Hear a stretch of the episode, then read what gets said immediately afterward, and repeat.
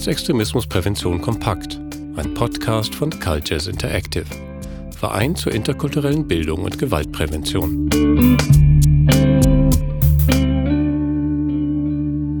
Praxistipp: Narrative Gesprächsführung. Ein wichtiges Grundelement von Demokratie ist das gemeinsame Gespräch zwischen den verschiedenen Menschen einer Gesellschaft. Ein Gespräch zu führen, besonders mit denen, die ganz anders ticken als man selbst, kann aber ziemlich herausfordernd sein. Denn dafür braucht es neben sprachlichen Fertigkeiten auch kommunikative und soziale Fähigkeiten. Außerdem Selbstbewusstsein sowie Geduld und Respekt für die anderen. Das macht das gemeinsame, offene Gespräch zu einer Grundform von politischer Bildung. Um diese zu fördern, hat Cultures Interactive mit den narrativen Gesprächsgruppen ein Modul für Schulen entwickelt. Harald Weilenböck, der wissenschaftliche Leiter des Vereins, war von Anfang an dabei. Kurz gesagt geht es bei den narrativen Gesprächsgruppen um das Erzählen von Erlebtem. Wir Menschen bestehen ja nicht nur aus Ansichten und Argumenten. Wir haben vor allem auch persönliche Erfahrungen gemacht, die auch mit Emotionen verbunden sind. Und all das prägt unsere Meinungen, oft ohne dass wir das überhaupt bemerken. Deswegen ist es auch so wichtig für den demokratischen Prozess, dass wir Räume schaffen, in denen wir uns gemeinsam über unsere sozialen Erlebnisse austauschen, bevor wir in die Auseinandersetzung über Ansichten eintreten. Um dieses Gespräch erlernen und einüben zu können, haben wir einen Modus der narrativen Gruppenarbeit für Schulen entwickelt, hier bekommen Schülerinnen innerhalb der Kernunterrichtszeit einen Raum, um in einem Stuhlkreis miteinander ein Gespräch zu haben. Dies tun sie in einer völlig themen- und ergebnisoffenen Weise und auch gänzlich freiwillig. Und sie werden darin von zwei außerschulischen Gesprächsleiterinnen unterstützt. Alles, was die jungen Menschen denken und sagen möchten, soll und darf in den Gesprächsrunden seinen Platz haben. Die Themen müssen sich nicht nur auf den schulischen Bereich konzentrieren. Es kann auch um Persönliches gehen. Hauptsache, das eigene Erleben steht im Vordergrund. Es kann zum Beispiel darum gehen, wie das Mobbing an der Schule abläuft, oder es wird über die Lehrerinnen und Mitschülerinnen gesprochen und darüber, was ebenso an der Schule passiert. Oft wird auch von zu Hause und vom Wohnort erzählt Besonders interessieren die Schülerinnen zumeist die Fragen rund um Beziehungen, Identität und Gender-Themen und Geschlechterrollen. Häufig erzählen sie auch von Erlebnissen, bei denen es Konflikte gab und wie die abliefen. Oder sie sprechen über die Zukunft, über ihre Sorgen und Wünsche, genauso wie über Politik und Populismus. Und auch über Menschenfeindlichkeit, Diskriminierung und über Gewalt. Die beiden außerschulischen GruppenleiterInnen haben in den narrativen Gesprächsgruppen in erster Linie die Aufgabe, den Erzähl- und Reflexionsprozess zu moderieren. Sie sorgen vor allem für den Rahmen und für ein gutes Miteinander, zum Beispiel auch dafür, dass alle zu Wort kommen. Jedenfalls haben die LeiterInnen keinerlei inhaltliche oder thematische Stundenplanung. Anfangs fragen wir als GesprächsleiterInnen meist nur, was ist hier so los in eurer Schule? Was geht ab in eurem Dorf? Oder wir erklären, wir haben eine Stunde freie Zeit zum Gespräch mitgebracht und die Lehrerinnen und das Rektorat sind einverstanden. Hier könnt ihr reden über was ihr wollt. Wir sind neugierig auf alles und helfen euch dabei und wir sagen auch nichts nach draußen. Was die Leiterinnen darüber hinaus machen, ist, dass sie ein narratives Gespräch fördern. Sie regen also das wechselseitige Erzählen an sodass vor allem persönlich Erlebtes ausgetauscht wird und nicht nur Meinungen oder Sprüche. Denn das Erzählen von Erlebten schafft eine wechselseitige Beziehung, sogar wenn man sonst ganz unterschiedliche Haltungen hat und oder aus verschiedenen Bereichen der Gesellschaft kommt.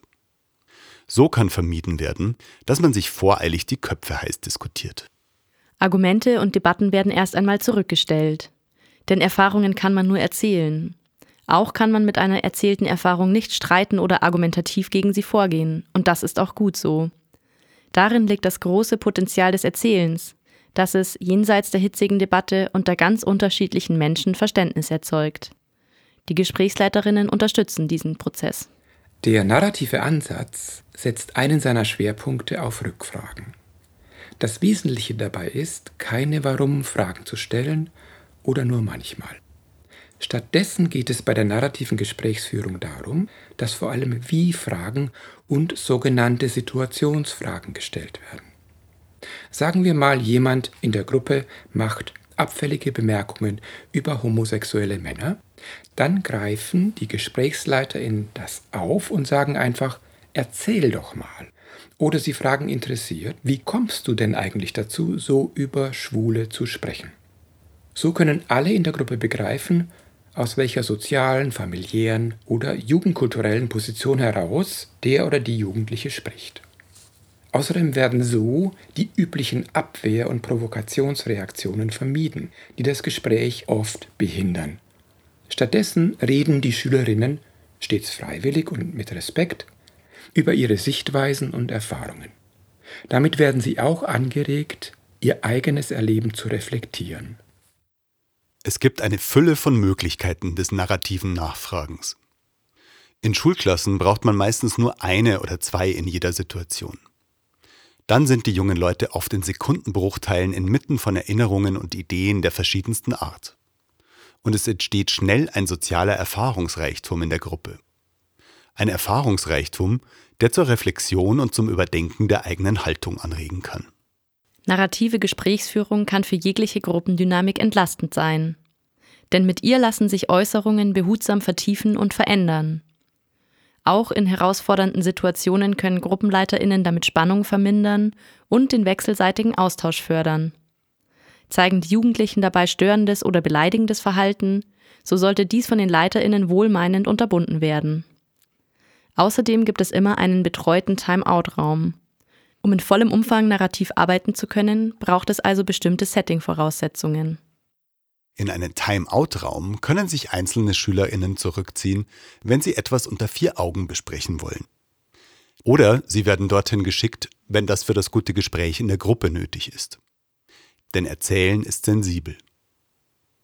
Deswegen ist auch die Vertraulichkeit der Gespräche so wichtig gerade wenn die Jugendlichen auf etwas zu sprechen kommen, was Gefahren für sie beinhaltet. Dazu gehören zum Beispiel gesundheitliche Risiken oder psychische und soziale Gefährdungen.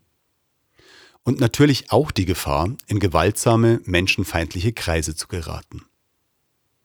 So werden in den Gruppen immer wieder Meinungen kundgetan, die eigenwillig, radikal oder menschenfeindlich ausfallen oder die eine Provokation darstellen. Und das ist auch gut so. Denn nur dann kann man sich gemeinsam damit auseinandersetzen. Harald Weilenböck Wenn beispielsweise eine Schülerin sagt, dass sie Ausländer nicht mag, weil die nicht zu uns passen, dann sind wir erst einmal neugierig und sagen, ach so, erzähl doch mal, wie kommt das denn bei dir? Was hast du erlebt mit sogenannten Ausländern? Wie war das genau? Oder was hast du gehört? Und wenn ja, von wem? und wie ist diese Person sonst so als Mensch? Oder aber man stellt eine Situationsfrage. Kannst du vielleicht eine konkrete Situation erinnern oder dich an ein Erlebnis erinnern, wo du sagen würdest, ja genau, die passen eben nicht zu uns. Und dann erzähl mal. Und dann kann man auch die Gruppe fragen, was sagt ihr anderen eigentlich dazu? Was könnt ihr erzählen? Hat jemand vielleicht ganz andere Erfahrungen? Letztlich kann man das Spektrum der Erfahrungen erweitern. Wie ist das denn eigentlich, wenn jemand zu euch passt? Könnt ihr euch da an eine Situation erinnern? Dann erzählt doch mal. Oder gibt es noch andere Leute, über die ihr sagen würdet, dass die nicht zu euch passen, außer den sogenannten Ausländern, eventuell sogar im eigenen Dorf, in der eigenen Familie? An dieser Stelle ist es wichtig, dass die ursprüngliche Aussage weder übergangen noch pauschal akzeptiert wird, sondern sie wird einfach mit menschlich-pädagogischem Interesse aufgegriffen. Natürlich kann es in der Gruppe auch Jugendliche geben, die sich gegen die Demokratie richten oder entschieden menschenfeindliche Haltungen äußern.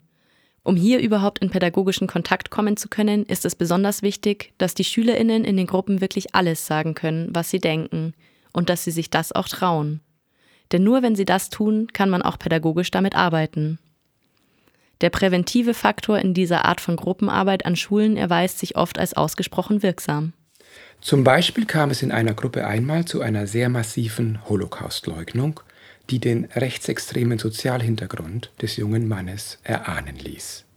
Dieser Jugendliche wurde von den Leiterinnen dann aber nicht zurechtgewiesen oder gescholten, was ihm in der Schule sowieso dauernd passiert und durchaus zu Recht. Stattdessen wurde er und die Gruppe darüber ins persönliche Gespräch gebracht und auch nach Erfahrungen gefragt. Nach einer Weile konnte diesem jungen Mann mit menschlichem Interesse die Frage gestellt werden, ob er denn ein grausamer Mensch wäre. Kannst du dich an eine Situation erinnern, von der du sagen würdest, ja, da war ich grausam? Schon in der Folgesitzung diskutierte die Gruppe aus eigenem Antrieb und mit großer persönlicher Betroffenheit über die Themen Sterben, Tod, Traurigkeit, und auch über eine bestimmte Gefühllosigkeit, die es wohl in einigen ihrer Familien gab. Drei von ihnen sagten, wir haben festgestellt, wir sind nicht grausam, aber wir haben eigentlich gar keine sehr starken Gefühle. Später wurde auch über Grausamkeit von rechten Vätern gesprochen. Der junge Mann erzählte, dass er wegen jener Gefühllosigkeit in seiner Familie überzeugt sei, dass seine Eltern nicht traurig werden, wenn er sterben würde. Das Gespräch nahm also eine sehr persönliche Wendung. Zu Holocaustleugnungen und anderen rechtsextremen Äußerungen kam es in dieser Gruppe nicht mehr.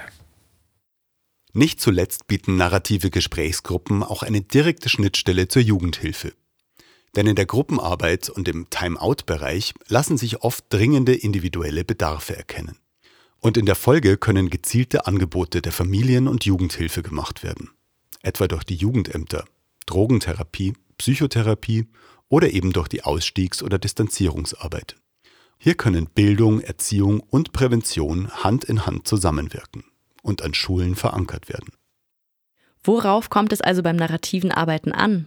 Harald Weilenböck fasst noch einmal kurz zusammen. Narrative Gesprächsgruppen brauchen einen geschützten Rahmen in dem die Jugendlichen gänzlich frei und freiwillig sprechen können. Und zwar in einer völlig themen- und ergebnisoffenen Weise. Die außerschulischen Gruppenleiterinnen begleiten den Erzählprozess, der auch ein Reflexionsprozess ist. Rückfragen sind hierbei essentiell. Wie-Fragen und Situationsfragen sind förderlich, Warum-Fragen eher nicht. Auf das persönlich Erlebte und Erfahrungen kommt es an. Meinungen sind eher sekundär. Dabei sind Vertraulichkeit und die Verfügbarkeit eines sicheren Timeout-Bereichs essentiell. Die Leiterinnen sind vor allem zugewandt und neugierig, immer und bei allem, was gesprochen wird. Sie geben die Zeit und sie sichern den Rahmen, den ein respektvolles und aufrichtiges Gespräch braucht.